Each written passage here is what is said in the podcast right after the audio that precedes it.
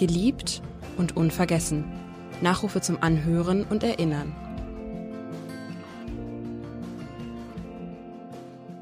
Cornelius Schulz-Puppitz, Chemiker, Informatiker und vor allem ehrenamtlicher Reise- und Wanderleiter beim Naturschutzbund NABU in Hamburg. Geboren am 28.09.1953 in Berlin.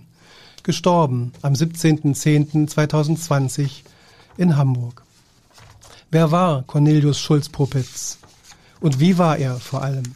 Darüber spreche ich jetzt mit zwei seiner Weggefährten. Zum einen Siegfried Heer, und zum anderen Professor Dr. Ernst Schaumann. Beide sind sie ehrenamtliche Wander- und Reiseleiter beim Naturschutzbund NABU in Hamburg. Herzlich willkommen. Dankeschön. Danke. Mein Name ist Edgar Sebastian Hasse. Der Kollege, der Naturfreund, an den wir heute erinnern wollten und wollen, ist in Berlin geboren. Über seine Kindheit wissen Sie vermutlich nicht mehr so viel. Aber Sie können vielleicht noch mal erklären, Herr Professor Schaumann, wie es eigentlich dazu kam, dass ein Mensch, der Chemie hat studieren können, darin auch promoviert hat, dass er schließlich Informatiker wurde und dann ein neues Leben als NABU-Mitarbeiter ehrenamtlich begonnen hat. Wie kommt sowas zustande? Sind das Lebensbrüche, sind das neue Entdeckungen? Es ist zumindest nicht geradlinig. Ich habe ihn kennengelernt als Chemiestudierenden äh, vor vielen, vielen Jahren, ich schätze so 1976, als er ein Semester in Hamburg verbracht hat und hat damals ein Praktikum besucht, das ich geleitet habe. Aber an diese Zeit hat er sich besser erinnert als ich und hat mich angesprochen daraufhin, als wir uns beim NABU in Hamburg später wieder trafen, was ja auch eine merkwürdige und interessante Konstellation ist. Er hat eine sehr gute Doktorarbeit angefertigt und war an sich qualifiziert ähm, für eine Erinnern Sie das Thema noch? Es war bestimmt auch organische Chemie. Äh, das Thema war das habe ich gerade rausgeschrieben, Sie. Die stand in der alten Fassung. Das die habe ich, noch, die hab ich noch mit. Ich habe hier. Äh, hast du noch mit? Nachher kann es ja gleich nachreichen. Sie haben ja Unterlagen mit. Ja. Er hat auch äh, zwei Publikationen, das heißt, sein Name ist in den Annalen der Wissenschaft verewigt, was ja vielleicht auch ähm, äh, gut ist. Er hat sich zumindest beschäftigt mit hochgespannten bizyklischen Alkinen. Verbindung mit Dreifachbindung, um das kurz anzudeuten. Er hat das Pech gehabt, dass er damals äh, in eine Konjunkturflaute geriet, in der die chemische Industrie einen Einstellungsstopp verhängt hatte. Und das ist eine sehr schwierige Lage, in der ähm, Leute ins Ausland ausweichen oder ähm, eben auch in andere verwandte Berufsfelder. Äh, auch ein organischer Chemiker muss heute relativ viel Informatik machen. Deswegen war vielleicht der Wechsel in, in die Informatik nicht äh, äh, ganz abwegig. Ähm, ob er immer glücklich war, ähm, möchte ich ein bisschen anzweifeln. Ähm, er ist ausgeschieden aus dem Beruf am 1.12.2016 und schrieb mir kurz vorher eine E-Mail, willst du nicht mit mir nach Portugal kommen auf eine Vogelreise? Am 3.12. geht es los, zwei Tage äh, nach Eintritt in Ruhestand. Ähm, Darf ich nochmal zurückfragen? Also er hat dann als Chemiker aufgehört zu arbeiten und bevor er natürlich dann ehrenamtlich beim NABU intensiv weitergemacht hat, ja. muss er ja noch als äh, Informatiker irgendwo gearbeitet haben. Ja. Wo war das, wissen Sie Bei einer Kieler Firma, oh ja, okay. laufen nach Kiel, die hat er also auch in Hamburger Ableger, aber in der Hafen City, meistens war er in Kiel. Mhm.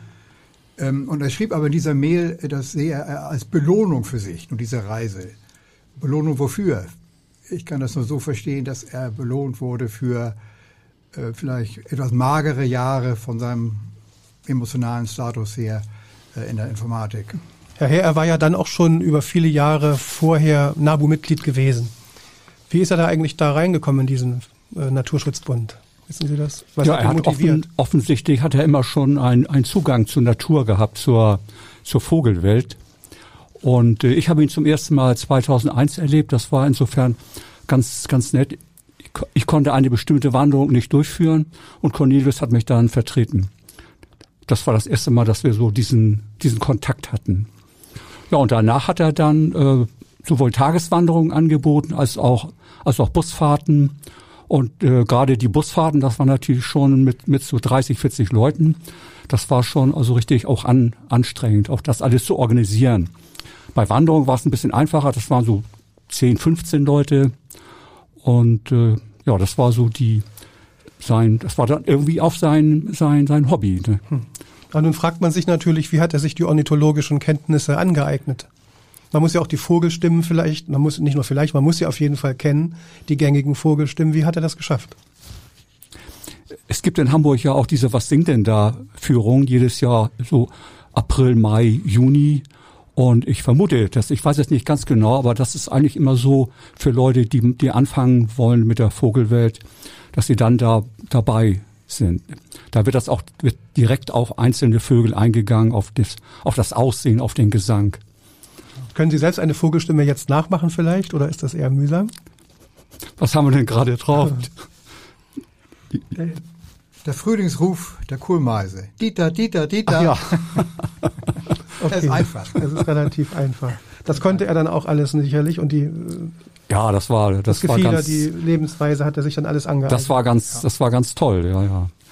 Deswegen war er ja auch sehr anerkannt, auch mit seinem Fachwissen.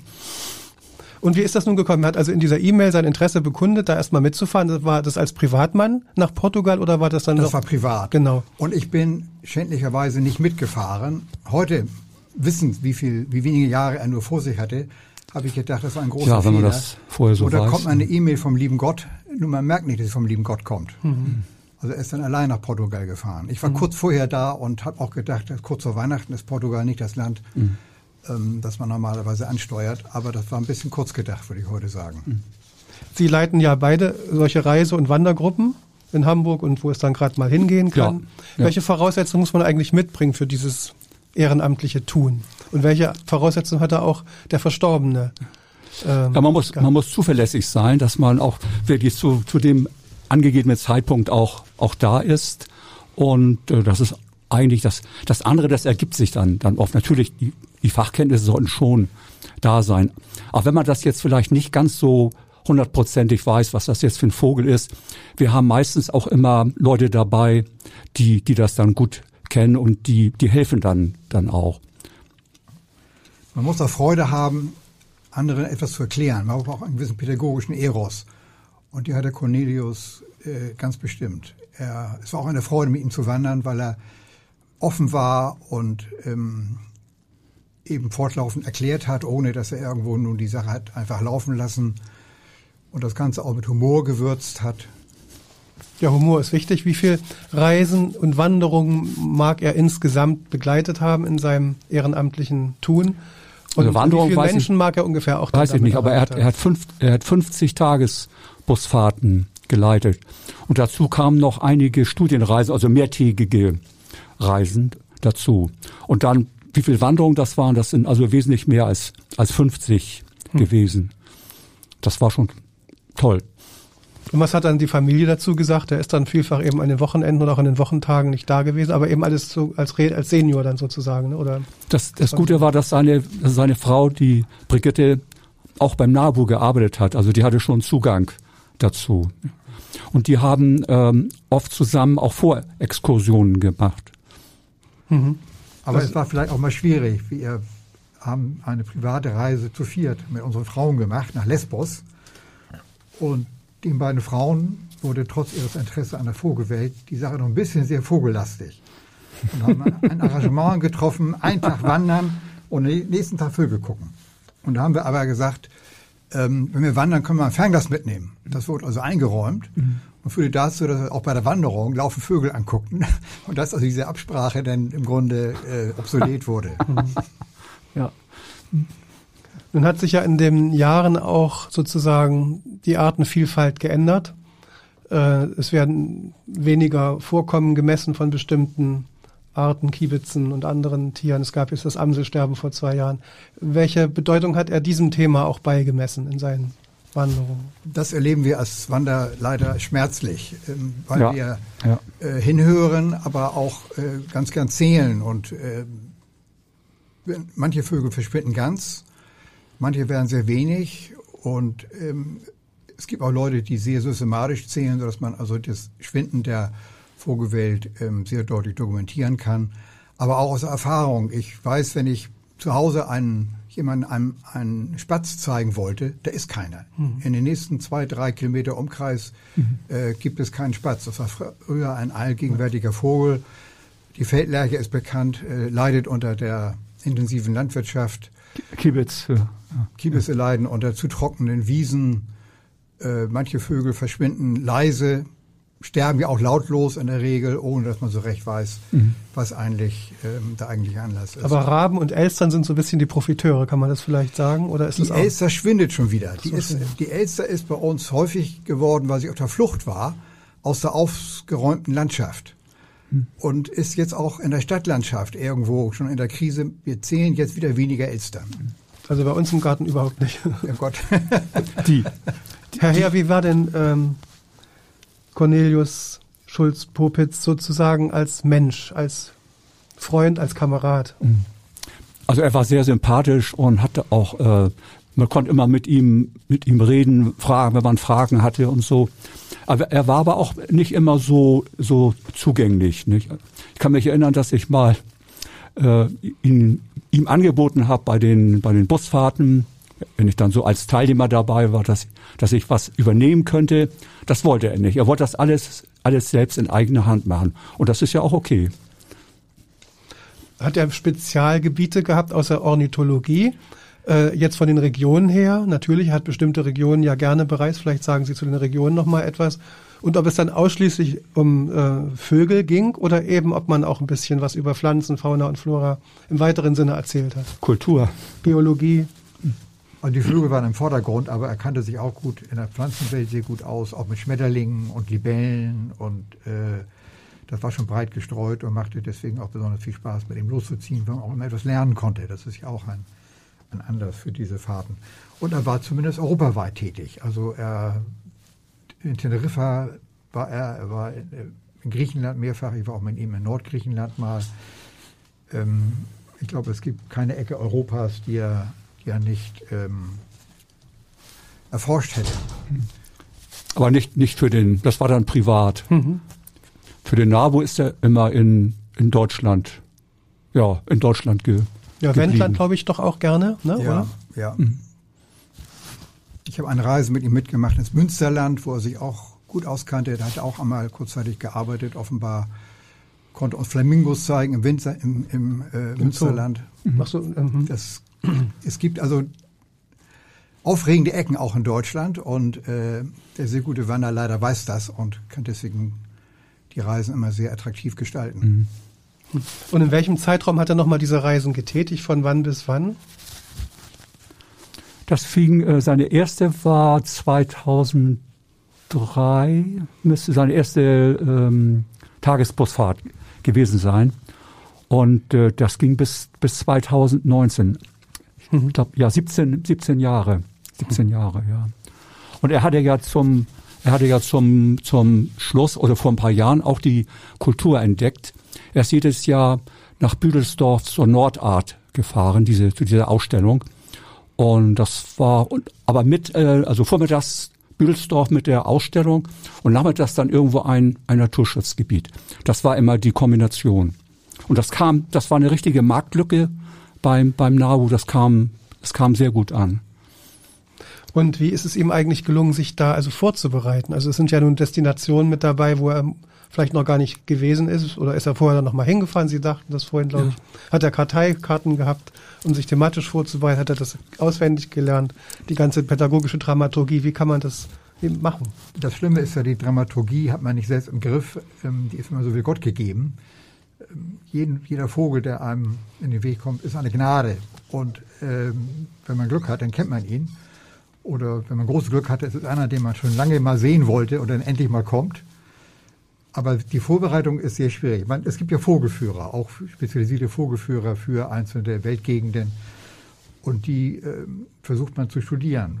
Wobei ähm, immer die Frage ist, wie gut ist die Qualität der Zeichnungen oder der ähm, Fotos und ähm, das ist auch eine Trial and Error ähm, die man an, anwenden muss. Aber Cornelius mit einem sehr gutem Gehör ähm, mhm. Und großem Interesse ähm, hat sich immer sehr schnell in, in alles eingearbeitet. er hatte Talent. Ja. Er hat nun eine Lücke hinterlassen, hinterlässt eine Lücke. Wie ist jetzt eigentlich in dieser Abteilung, die nun diese Wanderungen und Reisen organisiert in Corona-Zeiten ja ohnehin alles mit Vorbehalt? Wie ist diese Abteilung an sich so aufgestellt und was bietet sie grundsätzlich an, jetzt losgelöst von ähm, Corona? Ja, wir haben ja, also wir haben schon lange aus der Vorkriegs, Vorkriegszeit noch das, den Bereich Reisen und Wandern, der hieß damals noch nicht so. Und ähm, ein Hauptteil ist eigentlich die Tageswanderung, weil das eben am häufigsten vorkommt. Dann kommen die Tagesbusfahrten, wie gesagt, nur für einen Tag oder für einen halben Tag. Und dann kommen eben die Studienreisen. Das sind so diese drei, diese drei Standbeine vom, vom NABU. Und, und Cornelius hat eben alles abge, abgedeckt. Wanderungen, Tagesbusfahrten und eben auch vereinzelt eben Studienreisen. Zum Beispiel die ins, ins Münsterland. Unsere Mitwanderer erreichen wir ähm, während der Woche natürlich nur, wenn sie im Rentneralter sind, sonst würde das nicht funktionieren. Und auch die Reiseleiter sind deswegen meistens älter. Also im Grunde sind wir im, im Altersdurchschnitt ähm, ziemlich an der oberen Grenze. Und, äh, das sieht man ja an uns. Aber rüstig und äh, interessiert, also nach wie vor. So. Ja, sicher, sicher. ähm, am Wochenende werden die auch Fahrten am äh, Sonnabend und am Sonntag angeboten. Da sinkt der Altersdurchschnitt dann auch. Aber es ist tendenziell, glaube ich, äh, es gibt auch eine Jugendgruppe, ja, nicht? aber die waren dann für sich, also die, die, äh, die sehen wir eher selten. Mhm. Aber ähm, die Alterspyramide ist äh, relativ. Wir, wir haben aber einen aus der Jugendgruppe, aus der NAJU, der Sören, der ist 23 und der ist jetzt unser, unser Youngster bei den, bei den Tagesbusfahrten zum, zum Beispiel. Ja. Der senkt den Altersdurchschnitt, ja. erfreulicherweise. Also wir können ja Cornelius Schulz-Puppitz als einen Menschen würdigen, der sehr vielfältig interessiert gewesen ist. Ja. Von Kultur ja. bis Chemie, Informatik, ein Musik sehr breites sehr Wissen, Musik. Gibt es einen Bereich, den wir noch nicht so angesprochen haben, wo er auch eine Leidenschaft für hatte, für ja, Kultur oder? Er hat, er hat viel, viel gedichtet. Zum Beispiel auch das Gedicht über die Vogelwanderung, aber das würde jetzt ein bisschen den Rahmen sprengen, das, das vorzutragen. Also das war so sein, sein Humor, sehr, sehr trockener Humor. Ein trockener Humor eben typisch hanseatisch. Dass ein Berliner dann doch vielleicht zum Hanseaten äh, avanciert ist über den Naturschutzbund NABU. Vielen Dank, Siegfried Heer. Und vielen Dank, Professor Dr. Ernst Schaumann. Wir haben gemeinsam an Cornelius Schulz-Popitz erinnert.